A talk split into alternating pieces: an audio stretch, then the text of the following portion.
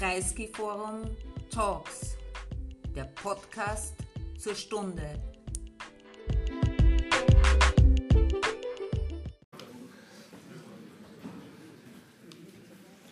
So, hello everybody, and a very warm welcome. Uh, we are very happy and grateful and full of admiration that you have braved the cold weather to come out into the 19th district and that you have made the choice to participate in an interesting discussion instead of watching Morocco, France in the World Championship. So, uh, welcome. We are very glad that you are here. Uh, I don't have really to introduce Professor Jeffrey Sachs to you. I mean, he's very well known. So, just a few words.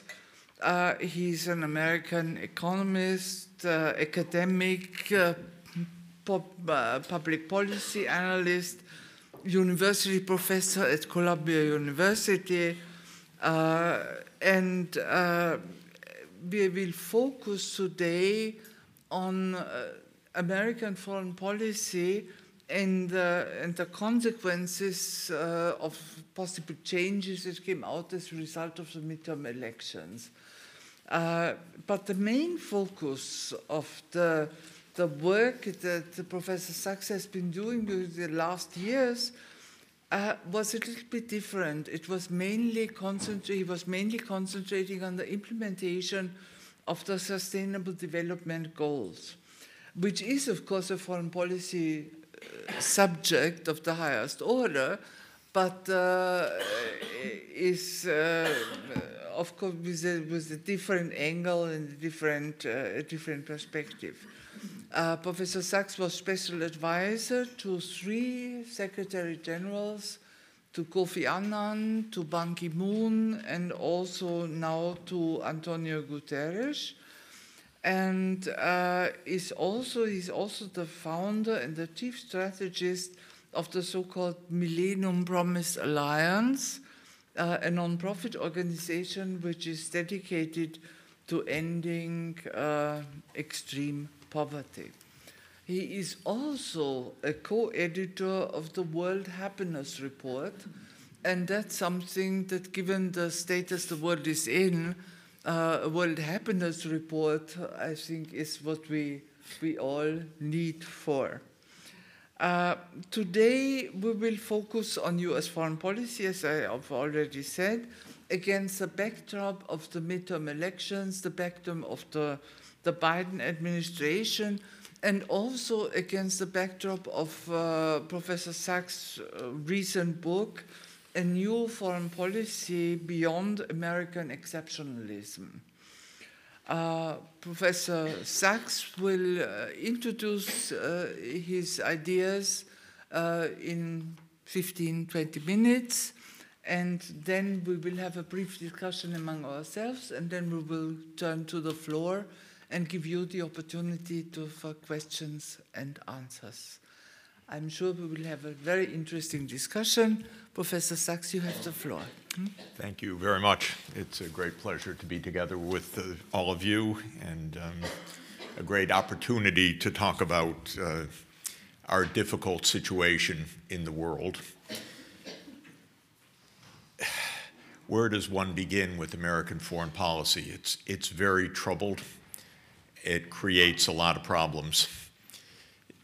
I think uh, for as long as I remember, and uh, this now is, is quite uh, several decades, at least for 55 years of my political memory, the US has been at war uh, almost nonstop.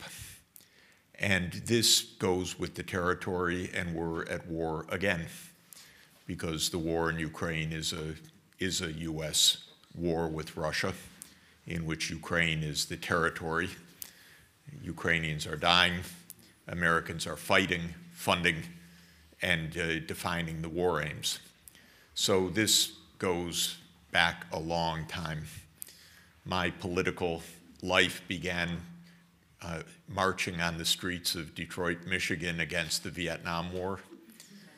Uh, my political awareness began with the Pentagon Papers which explained that American leaders lied repeatedly about the war, mainly to get to the next election. And uh, Daniel Ellsberg, who leaked the Pentagon Papers, wrote a wonderful essay in 1970, which has stuck with me for 52 years, where he said the uh, quagmire myth and the stalemate machine. And he was trying to explain why the US was stuck in Vietnam. And he said that the usual expression is we walked into a quagmire. And he said that is not the right model.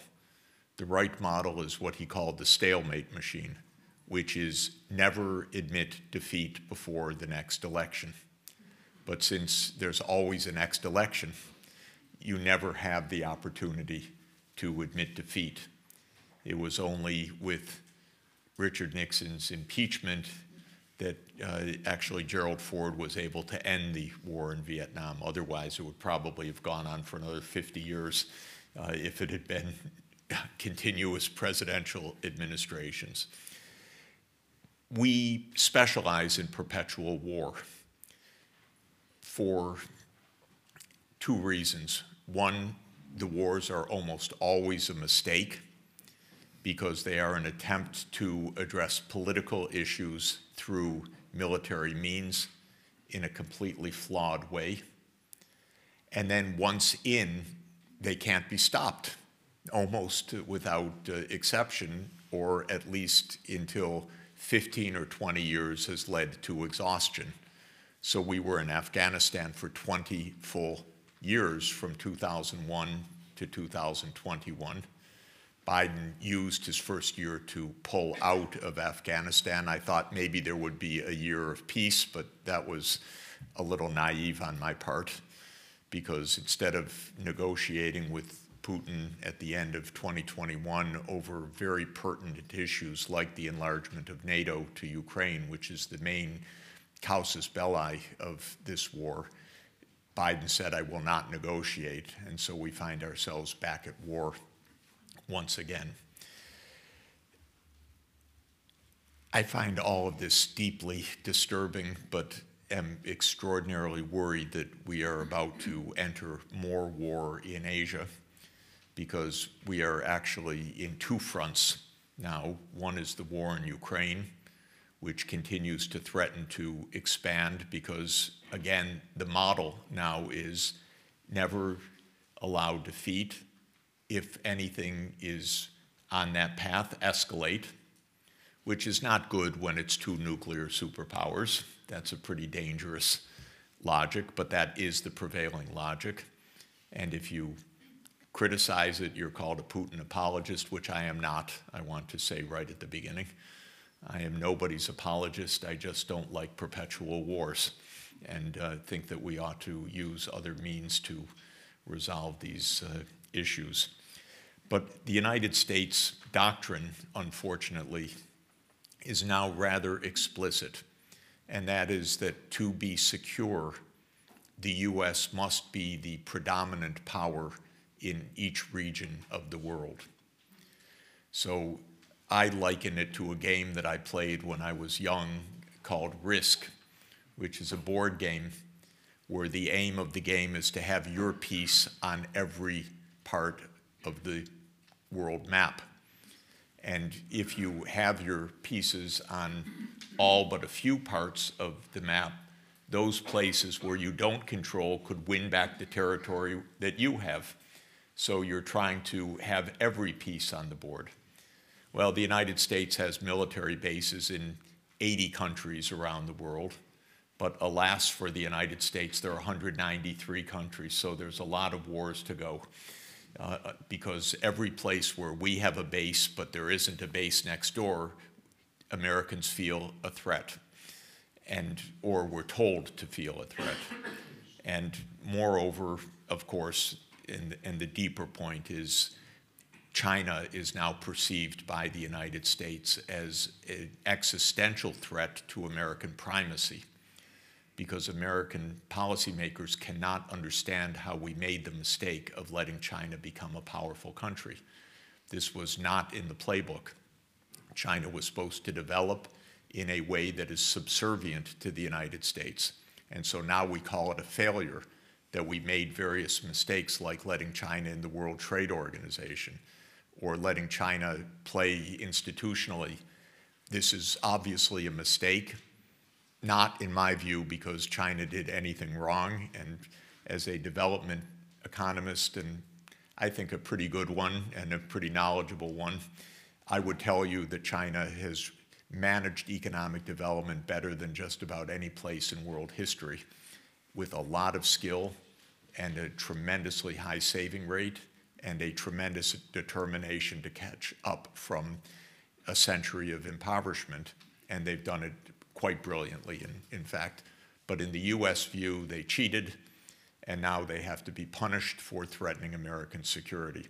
So every day you read stories about how the US is cutting off technology to China, telling all of us, don't you dare buy a Huawei phone, don't you dare uh, use a Chinese uh, technology. Uh, every day, new companies are listed on uh, the so called entity list, which is the American enemies list of uh, foreign enterprises. And all of this is to say briefly that we're threatening a second front of uh, war right now. Nancy Pelosi's visit to Taiwan was an exemplar of complete irresponsibility, complete provocation, complete disrespect to a, another major power, complete abnegation of the one China policy after we had been asked repeatedly, do not go right now. And it's like, in my view, although I have to tell you, everybody hates me for saying it in the United States. I just got more hate mail before I walked on the stage. It's the same kind of provocations that led to the war in Ukraine. We'll talk about that. I'm supposed to say that this is an unprovoked war that started on February 24th because Putin is an irrational madman who thinks he's Peter the Great. That is the official line. This is not how the war started. This is not the background to the conflict. This is not an understanding, nor is it an approach that could possibly end this war safely. This war started when the United States decided it would move NATO to Ukraine and to Georgia. And if you look on a map, the idea quite explicitly laid out by Zbigniew Brzezinski, whom I knew, and who really did not like Russia as a true Polish patriot, uh, was that we could have NATO in Ukraine, Romania, Bulgaria, Turkey, and Georgia, thereby surrounding Russia in the Black Sea, in Sevastopol. And this is, to my mind, just the second Crimean War, because that was the idea of Palmerston and Napoleon III. And we're at it again. Boris Johnson fantasized that he was Palmerston.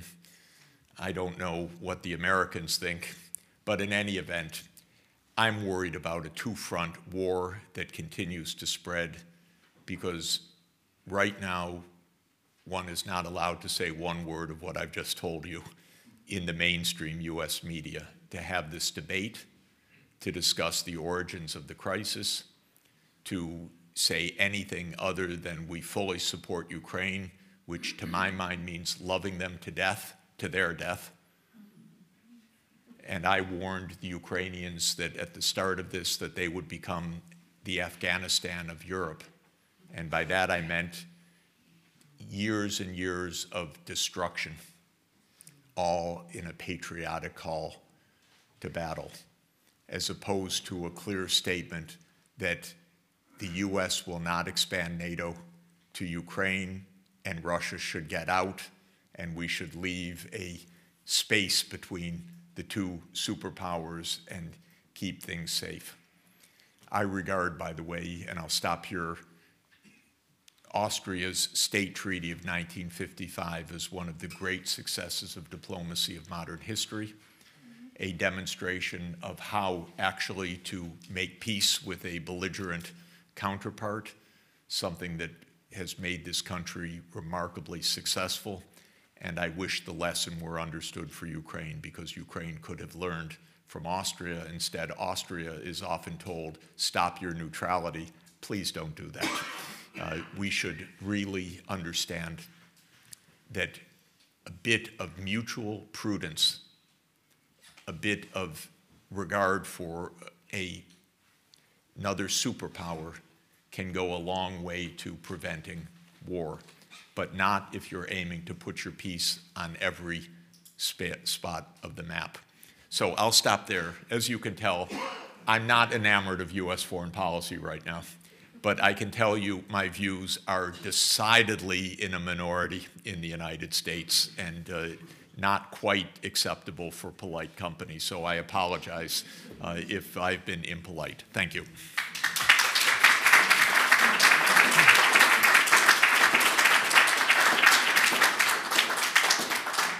Well, I don't, I don't think that you have been impolite, but you have, of course, raised a number of very pertinent questions uh, and also some very controversial questions. Uh, I mean, to, to take one by one, yeah, because there were quite a number of them. I mean, you've started out by saying that the, the deplorable situation that we have in the Ukraine is an American war, yeah.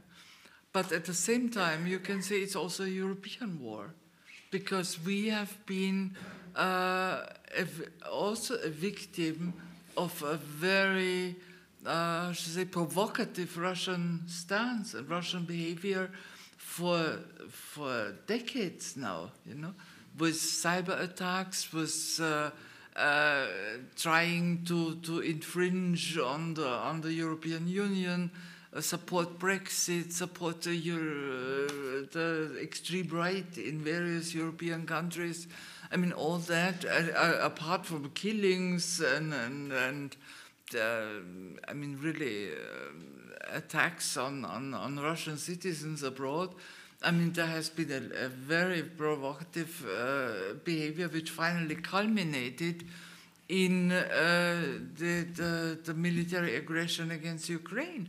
And that, of course, if you see it now also from a European perspective, was a kind of a, a, farewell to everything that the Europe, Europe has been building up over the last uh, 50, 60 years, and everything that we have believed in, you know, civilized behavior, respect of borders, uh, no military conflicts and, and so forth. So in a, in a way, uh, this is a situation which touches not only on, on American interests, it touches very deeply on European interests, because if, um, if uh, so if it, it should, uh, Cambodia is at the moment not very likely, but it, if it should turn out that Ukraine will really succumb, uh, then the consequences for Europe uh, as a whole might be very, very troublesome.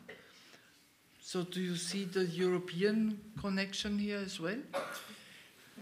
For me, uh, let me um, just elaborate a little bit of my understanding of this because it goes back, uh, for me personally, uh, 32 years. Um, I was Poland's uh, main economic advisor in the first two years of the transformation and helped Poland make a, a lot of uh, needed changes and help cancel Poland's debts and help stabilize their currency and was very, very deeply involved in the transformation. And in that period, the person who played the most constructive role in the entire world by far was Mikhail Gorbachev. Uh, he enabled the Polish democratization. He enabled the Polish reforms. He helped other countries in the neighborhood to make the democratic transformation. He was a really most remarkable man and basically believed in peace. And he believed in Europe and, of course, talked about the European common home. In 1990, uh, when uh, he, he initiated the dismantling of the Warsaw Pact because this started with Gorbachev dismantling the Warsaw Pact military alliance. Hans Dietrich Genscher and James Baker said to him, We will not take advantage of dismantling the Warsaw Pact by moving NATO one inch eastward. And this was not only a statement, this was thoroughly discussed and vetted with a tremendous amount of archival material to explain all of the discussions and negotiations about non NATO enlargement. And to my mind, that's the starting point for understanding what has gone wrong. Because we cheated. And the United States was the cheating party because in 1992, Cheney, Wolfowitz, uh, and uh, Rumsfeld, who were in the Defense Department of the US, said, We are now the sole superpower of the world. Now we do what we want. I was briefly Gorbachev's, uh, a, an advisor to Gorbachev's economic team, and uh, tried to raise Western financial help to stabilize a profoundly unstable, collapsing situation in the Soviet Union.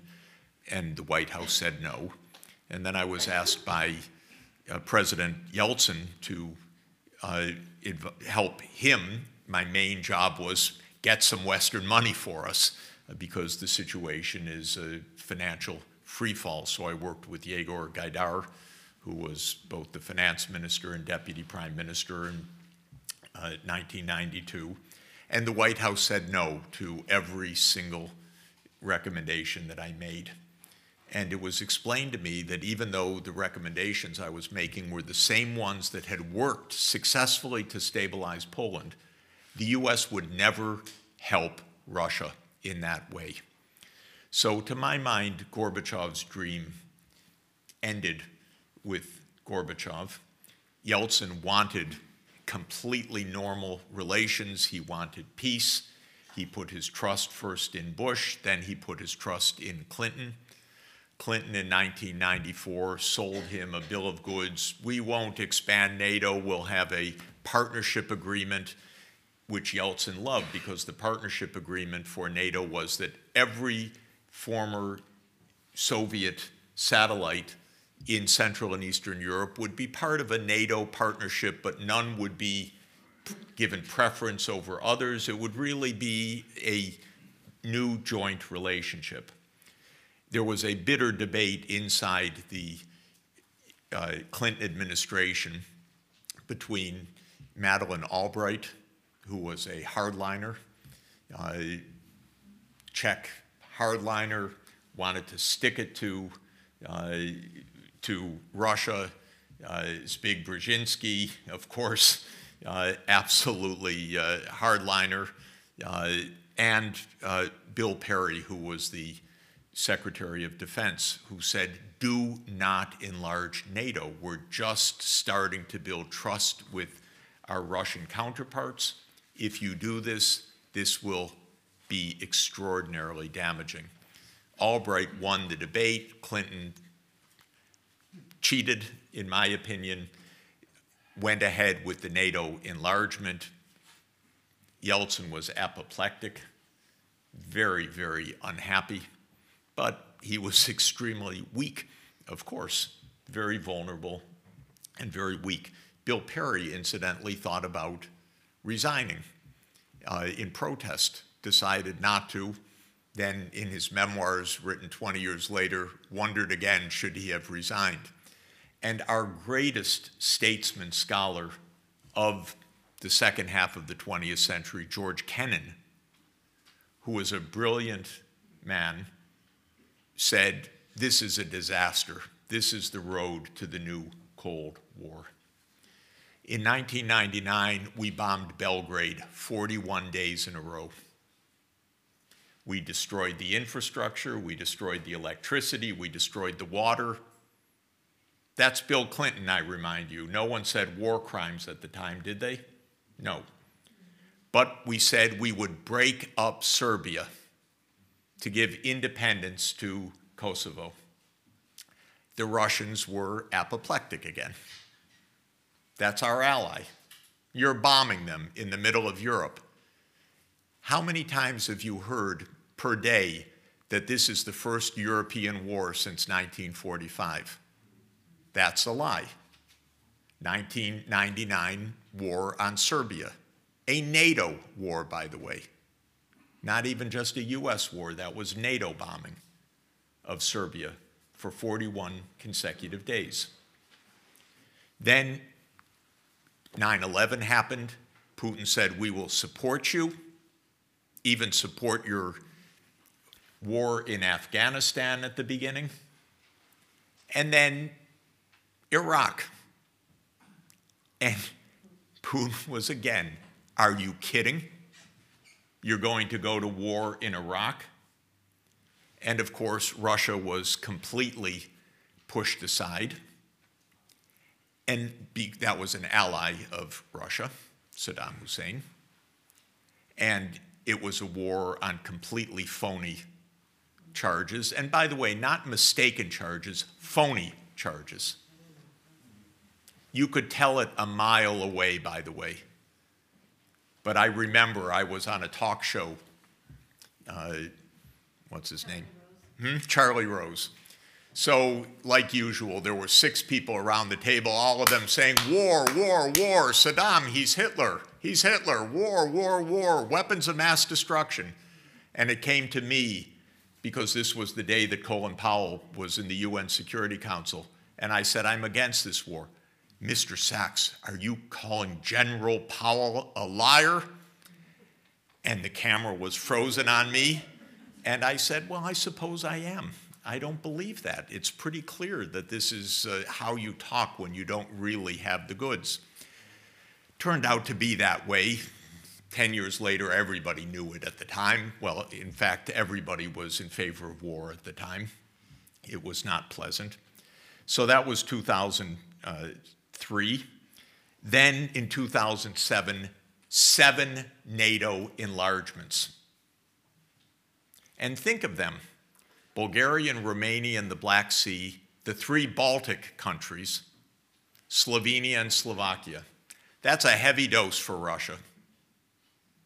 But then in 2008 at the Bucharest summit, Bush, over the strenuous objections of all European leaders who knew that this was a terrible idea, pushed for NATO enlargement to Ukraine and to Georgia and European leaders being European, they don't speak in public against the United States. So they, they negotiated. They said, okay, no roadmap, no partnership agreement, but the final declaration will say that Ukraine and Georgia will become members of NATO, which is what the 2008 Bucharest summit communique says. The next day was the NATO Russia summit because we still had those meetings then. And Putin said to Bush, if you move on NATO enlargement, we will take back Crimea. This was 2008, 14 years ago. Because Crimea is our naval base and has been since 1783, thank you. So in 2010, Yanukovych became president of Ukraine, which was very fortunate for Ukraine because Yanukovych understood that he was in a delicate balancing act. And so he had Europe and the US on one side, he had Russia on the other side, and the first thing he said is, we need to stay neutral. And so he pushed neutrality through the Ukrainian parliament and he negotiated a long term lease arrangement for Sevastopol that Russia would have its naval base rights until 2041, with the potential of extension after that. Well, Europe pushed very hard for the accession agreement, and the United States pushed very hard to topple Yanukovych. And in the Maidan, though we don't really know all the things that historians someday will know, we do know how active the United States was in stoking the insurrection. And interestingly for me, I was asked by the Ukrainian prime minister who came to office the next day, Mr. Yatsenyuk, to fly to Kiev to meet with him to talk about the economic situation, which I did. And when I arrived in Kiev, I was shown around by a leading American NGO that described to me all the money that they had put into this successful overthrow. So I saw and heard with my own eyes the American involvement in the overthrow of a pro Russian government. That's pretty provocative. Europe negotiated the evening in February 2014 that Yanukovych would stay in power and uh, that there would be elections late in 2014. There was gunfight from the Ukrainian nationalist side because careful scholars have shown that the bullets that killed the policemen and the bullets that killed the protesters were from the same guns from the hotels controlled by the insurrectionists. And Yanukovych fled, and Europe immediately said the next day, okay, we recognize the new government.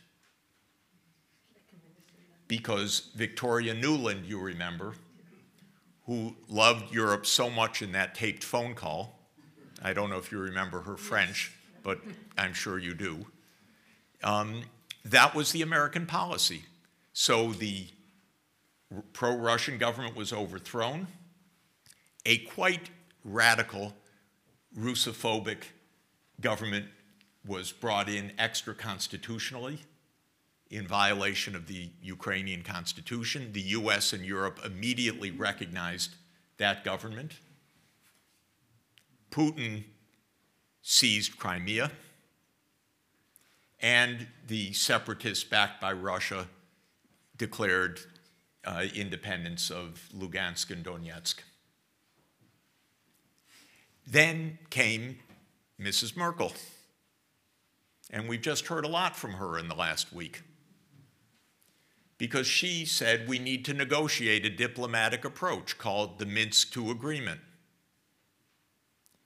Now, I know firsthand, as we all really do, but I know firsthand, that the Ukrainians never intended to implement the Minsk II agreement. Mrs. Merkel said last week that she didn't either. I actually don't believe that, by the way. I think she thinks that's a good thing to say now. I think at the time she wanted to implement it.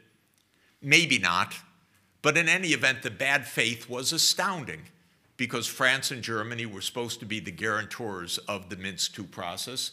The Ukrainians said, no way, we're not doing this. We signed it, but we're not doing it. In the meantime, the United States flooded Ukraine with billions of dollars of weaponry, training, NATO interoperability, and that brought us to 2021. So the war started in 2014 in February with the violent overthrow of a government, which we backed. And we started the war. I mean, we started to uh, massively fund Ukraine, which is why they were able to fight this year, just as Merkel said. She said, yes, yeah, seven years. It was a massive military buildup. And then in 2021, President Putin said to in the new president of the United States, Joe Biden, stop the NATO enlargement. This has gone too far. I called the White House at the end of 2021, begging them, avoid the war, stop this. I was told oh, don't worry about it, NATO's not going to enlarge Ukraine. I said, great, why don't you say so publicly? Oh, no, we would never say so publicly. I said, well, then you're likely to have a war. Yeah, no, but no, never, Ukraine's never going to be part of NATO. Well, say so publicly and we can avoid a war. And by the way, help the world to understand if Putin still launches a war that it's not about NATO. But you know what? It is about NATO. That's been the plan all along. It is, of course, it's about NATO. It's about NATO, it's about Crimea, it's about uh, what Brzezinski wrote in 1997 that the control over Ukraine would render Russia without any power, corner Russia, basically in the back of Eurasia. That's what it's about. So I don't see Europe's wisdom in this, frankly.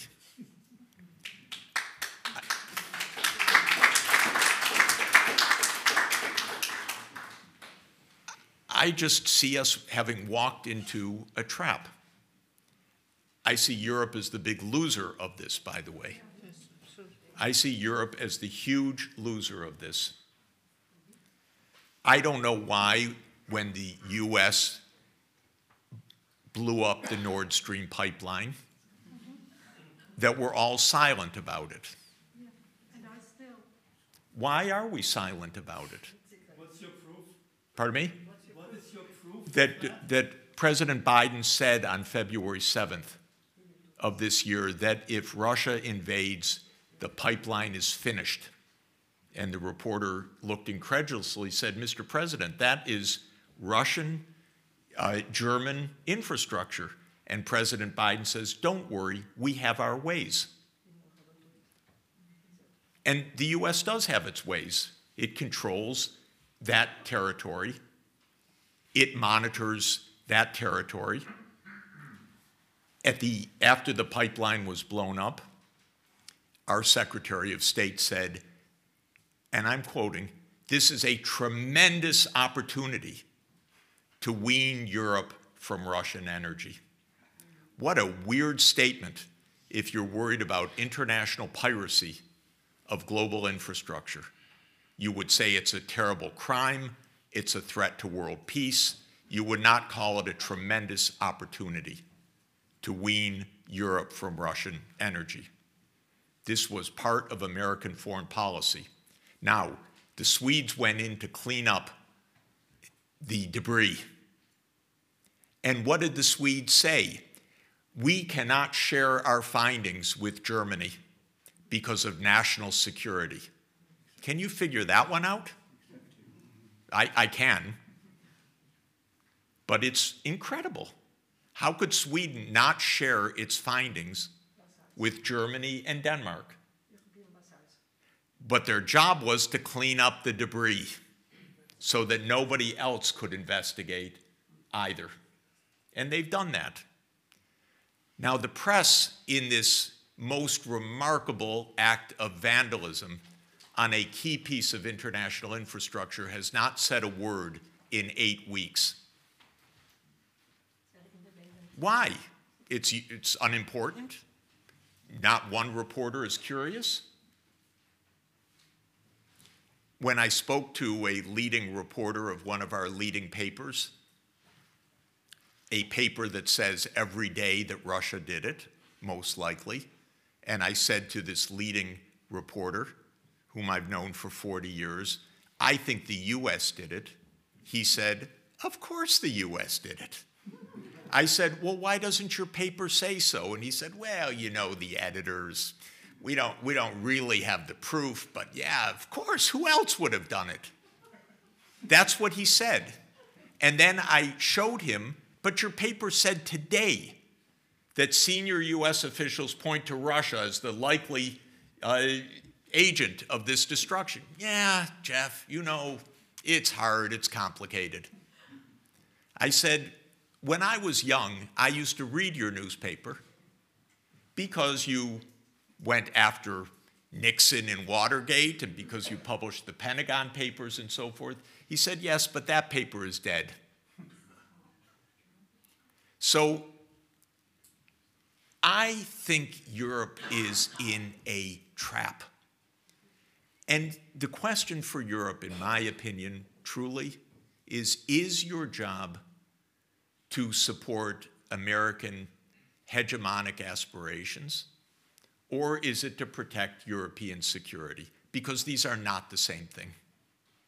They're really not the same thing.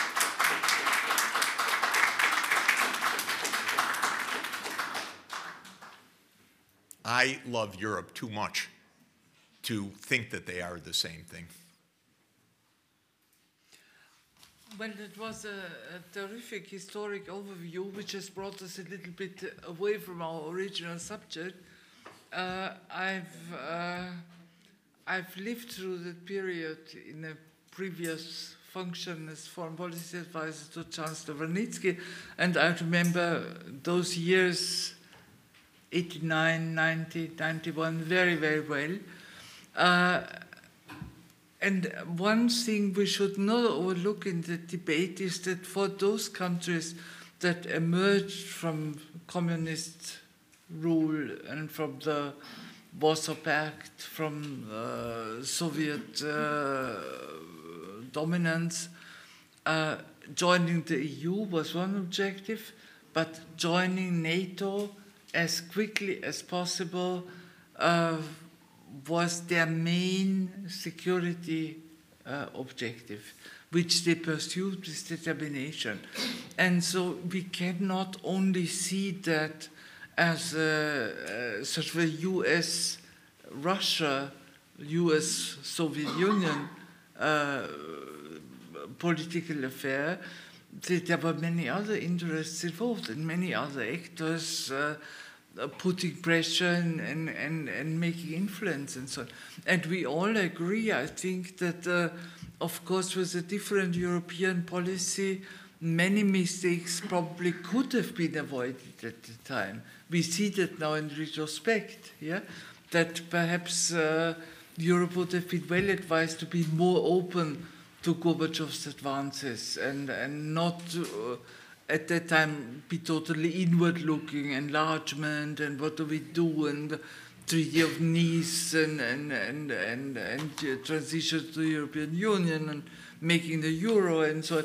Uh, there was uh, that, was also uh, concentration was somewhere else, yeah, and uh, and and the Gorbachev dream of the Russian house. I, I remember the 1990 conference in Paris, yeah, uh, where there was still this bit of hope that uh, there might be something different coming out of it, but uh, that chance was was uh, was missed. But uh, I would nevertheless say that we should uh, give a little bit or concentrate a little bit on what is happening now. Yeah. You were very pessimistic with uh, sort of what regards the developments in Asia and the relationship to China.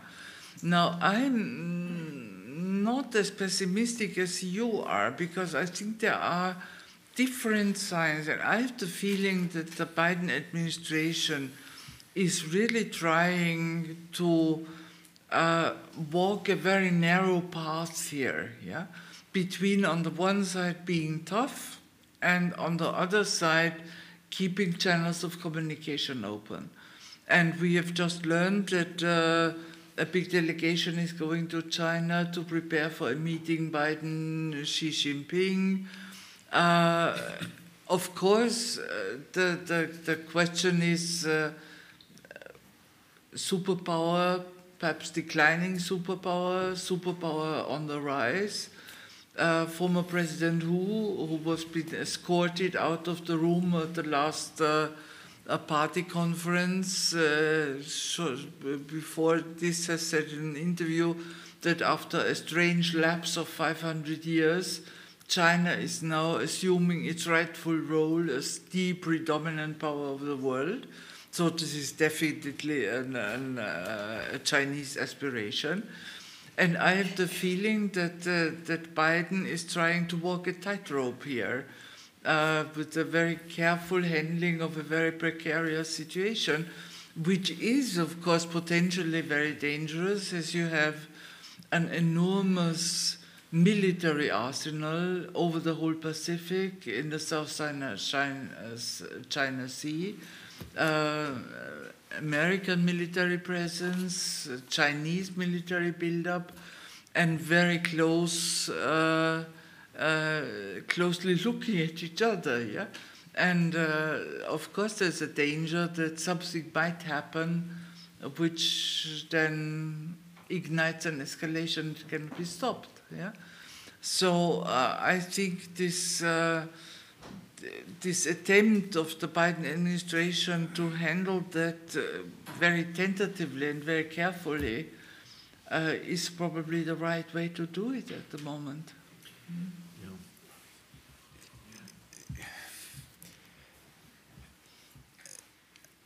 I don't think that they have it uh, calibrated uh, all that well.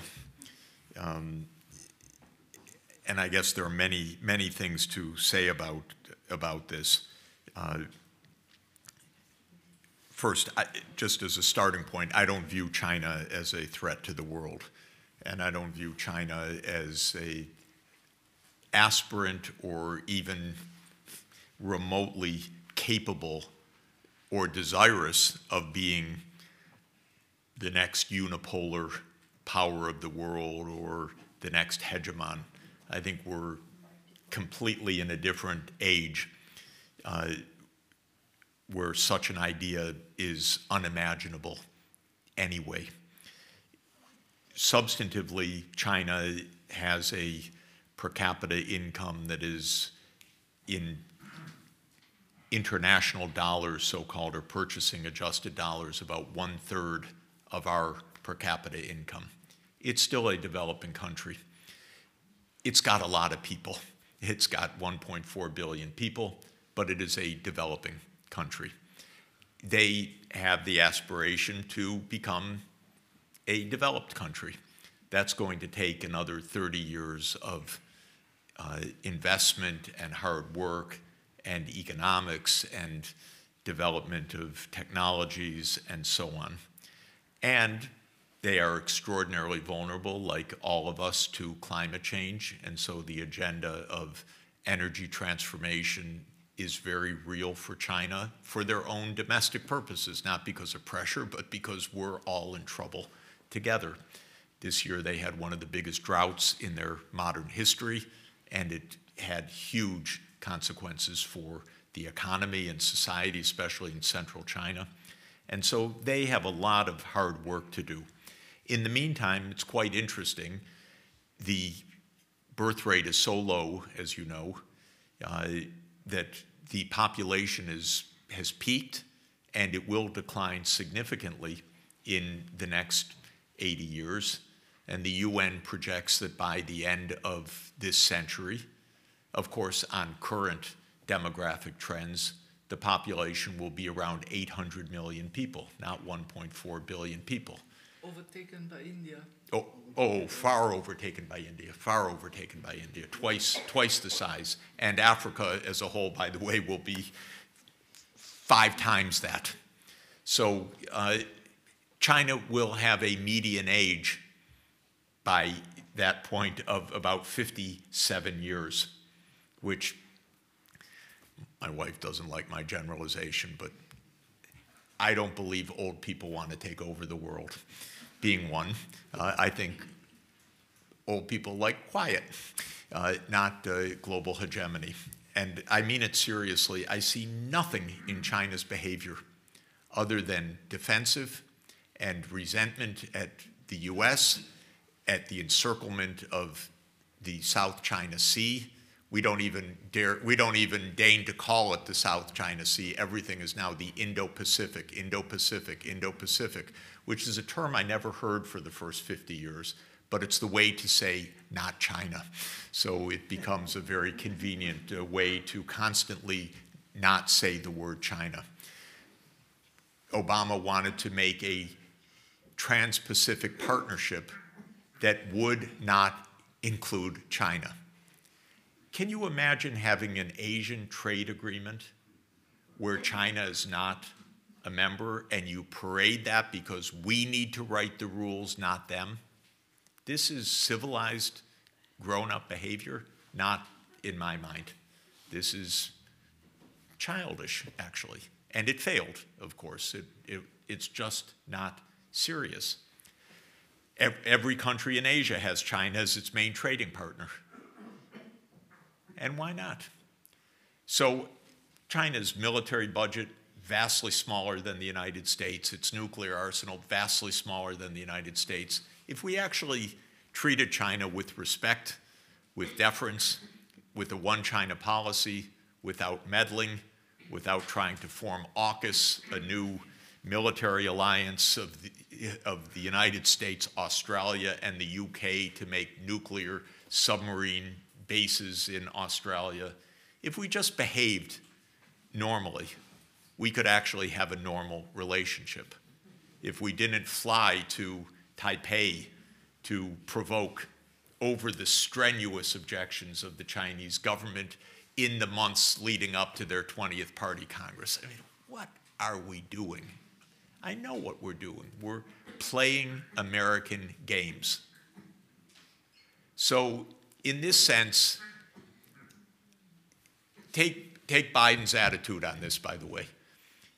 He said, because he's not a crazy man at all, he said, that's a bad idea, this trip. But then Pelosi said, but I'm going to go. And Biden said, okay. And he said, I can't control the behavior of an equal, uh, e- equal uh, part of our government, co equal branch of our government, the Speaker of the House. I'm president, executive branch. But I called the White House, actually, they hated it. I said, you know, if she wants to go, let her go fly commercial. You're the commander, I mean, the president is the commander in chief, and uh, she should not fly military escort to Taipei. He could have stopped the trip in a, in a moment, but he chose not to. So that's the calibration. He's publicly against, the trip takes place anyway. Every day there are new sanctions put on China. Every day there are new limits on exports of technology. Every day the language, by the way, hardens.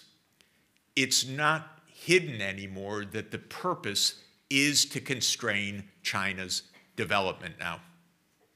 That's explicit American policy. And a couple of days ago, WTO ruled against our unilateral trade measures, and uh, the US trade representative said, We don't care what WTO says, because what's for our national security is for us to decide.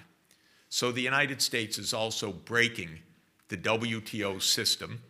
By the way, this is Europe, you know, Europe is going to be caught as a loser in this. But Europe's reaction is very strange. Let us in on the deal. If you're going to break WTO, at least, let, at least let us in under the tent. That's what von der Leyen said. That's what Macron said. At least let count Europe within your uh, within your borders. Not this is wrong, this violates an international agreement. No, let's team up together against China. So don't get caught in the same trap. And here, at least, Chancellor Scholz went. That was good. He was roundly attacked for going. Again, European uh, rhetoric is increasingly anti China to follow the US line. And you're not a member of NATO, and I think that is one of your great strengths, but the NATO members went along with the United States at this year's NATO meeting to, and think of this, to invite four Asian leaders to the NATO meeting the leaders of Japan, Korea, Australia, and New Zealand. What is NATO? The North Atlantic Treaty Organization. What are four Asian leaders doing in NATO? What is Mr. Stoltenberg doing saying that NATO must direct its mission to China? This is worse than mission creep. This is the path to war. So I would regard this, everybody wants to make a comparison to 1938. I don't buy it for a moment. I would make the comparison to 1912, say. We're on a path to the World War I type of war. The distrust, the blocks, the alliances, that's the path that we're on right now. You have made this uh, excursion into American domestic politics. I mean, the discussion between yep. Pelosi and, and, and, Biden, which brings me to the question there is always, and it's also the case in Europe, yeah, uh, there's always a domestic political component to foreign policy decisions. Yeah? Uh, but uh, huge, yes. Uh, you see it now in the in the reaction to the to the, to the WTO uh, situation. The, what what I wanted to ask, uh, foreign policy used to be a bipartisan domain and usually based on a bipartisan consensus. Is that still there? Is there still a bipartisan consensus?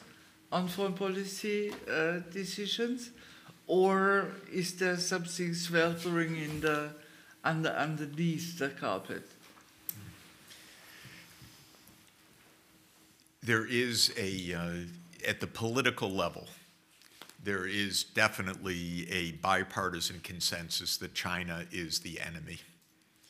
Uh, so this will not change or be affected by any uh, U.S. political shifts because China has the effrontery to be successful and to be successful and independent of the United States.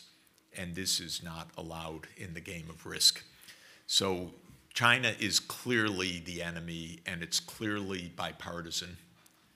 And the American people are fed a lot of um, hate rhetoric and two rhetorics. One, China took all your jobs, and China's a threat to the world.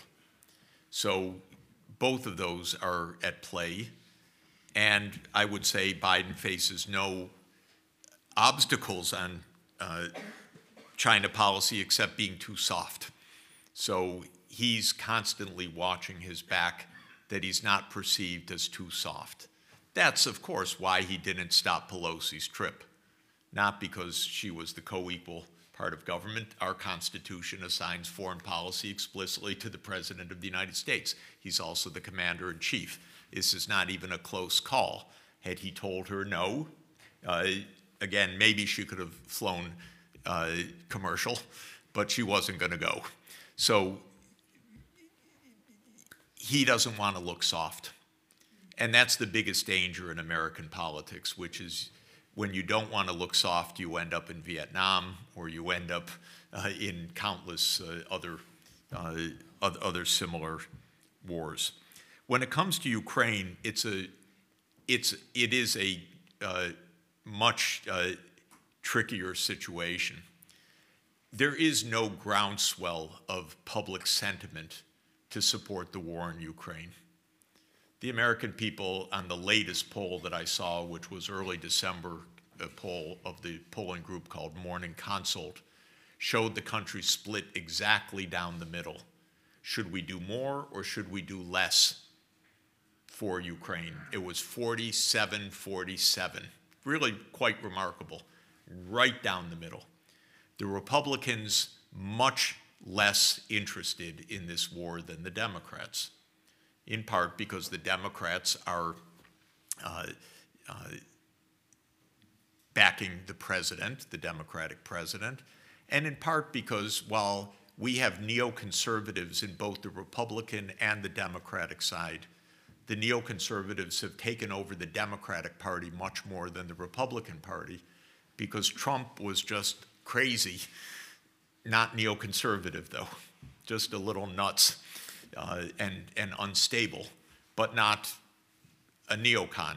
It's, it's actually, he's a very dangerous uh, personality and a very dangerous psychology, uh, really, uh, um, in my view, a clinical case that's quite, seri- quite serious, and why we had an attempted insurrection.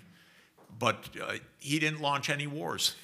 He's the only one in our modern history that didn't launch wars. Everyone else made wars. I'm sorry? And no regime change.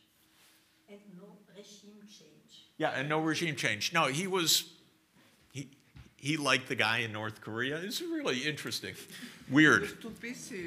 So, so all of this is to say that when you look at the Ukraine issue, the country's absolutely, this is not driven from below. This is driven from above. And that's partly why we could do something different if there were a different kind of leadership. Biden is not cornered in this. He's choosing this. It's interesting. Pay attention to Victoria Nuland. She was the Assistant Secretary of State for European and Eurasian Affairs in the Maidan. She flew repeatedly to Kiev to help orchestrate the Maidan.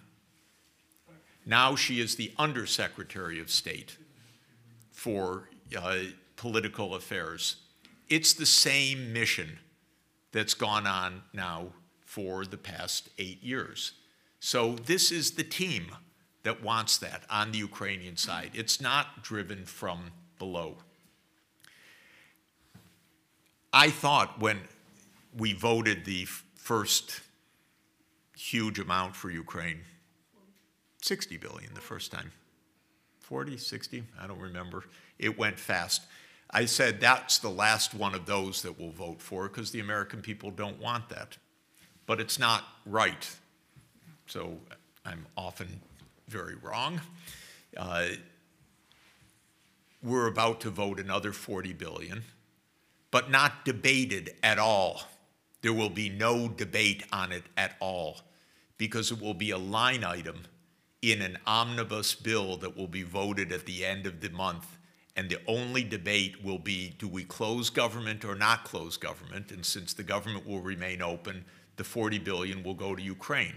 There will have been not one hour of debate on this in the United States for $40 billion.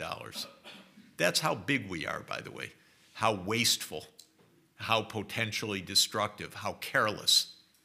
Because we wasted $7 trillion in Iraq and Syria, if you add up all of these uh, disastrous wars, and it has weakened our society, but and it added a lot of debt.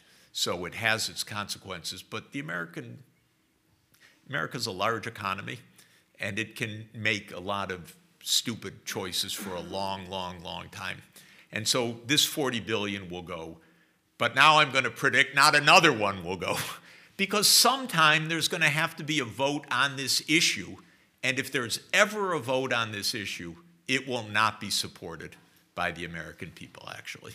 Uh, they don't want to keep throwing tens of billions of dollars, even though it's a big economy. They don't actually want that. So this is the, the little bit of the domestic side. The anti-China stuff, I don't see that turning off. The only way to turn that off is for Europe to say clearly, don't get us into a war, to say that to the US. Could someone in Europe say that clearly to the United States? The answer seems to be no. But if, because Brussels doesn't want to have any foreign policy other than what the US wants right now. And Scholz doesn't want to have any foreign policy independent. And the, and the Greens are more militaristic than, than the neocons. I've never. Mrs. Baerbock is absolutely the most militaristic senior official in the West. It's amazing to me. And by the way, so destructive of the German economy. I can't even imagine, but maybe that's the Greens' idea. They always wanted deindustrialization. They're going to get it. I don't, I don't understand it, but that is, for me, the strange question of German politics is this is completely against Germany's interests. Jeffrey, one last question before we open to the to the floor, because I see there's already a lot of uh, interest in getting involved in the discussion.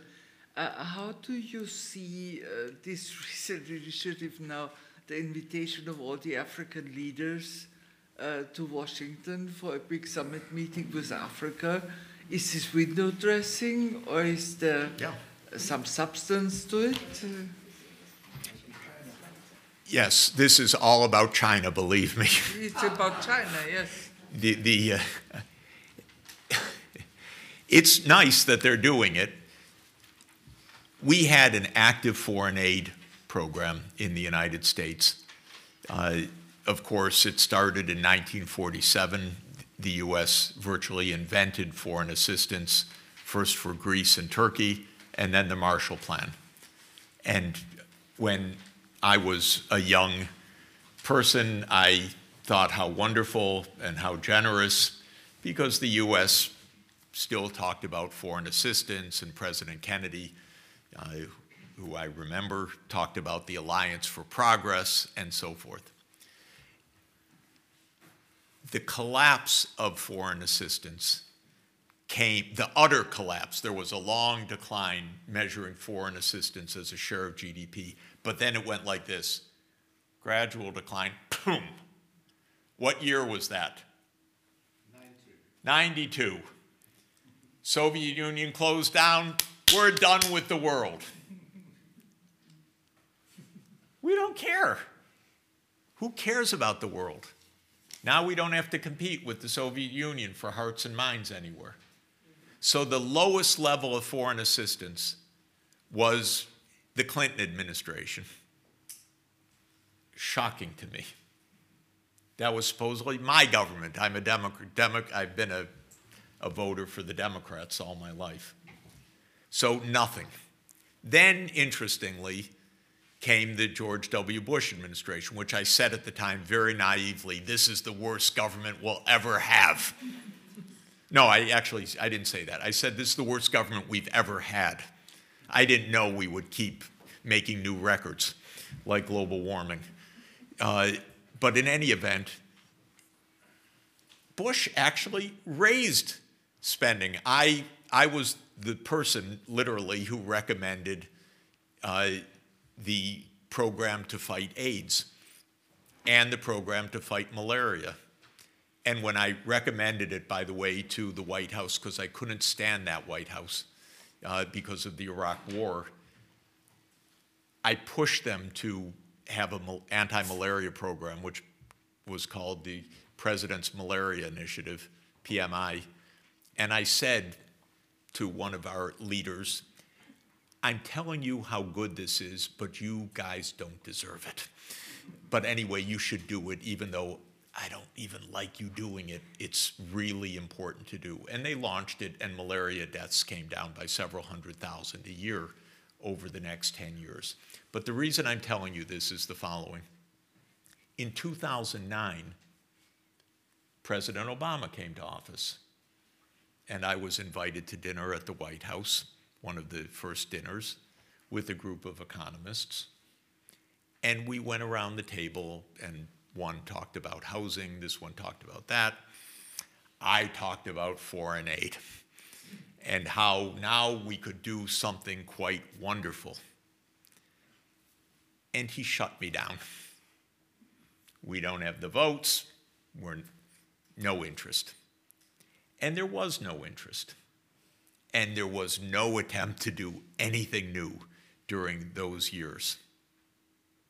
Then Trump came, and Trump, his only mantra every year was no foreign aid, make America great again, America first, no foreign aid. Now we have a meeting with the Africans. Why? Because we need cobalt for batteries. And there's a second reason we need cobalt. Yeah. During the 20 years of complete American uninterest in Africa, China got 80% of the DRC cobalt. And the way they did it, by the way, was quite straightforward. Kabila gave it to them, and they gave a kickback. And so it was a very convenient arrangement. The United States, no interest, and now they're interested. There may be other reasons as well, but the basic reason for this meeting is China. I don't want to be too cynical, but I'm sorry, I'm just trying to be accurate because you asked me a question. Now, can this lead to something useful? Absolutely, yes. Because if China's giving assistance, now the United States has to do something.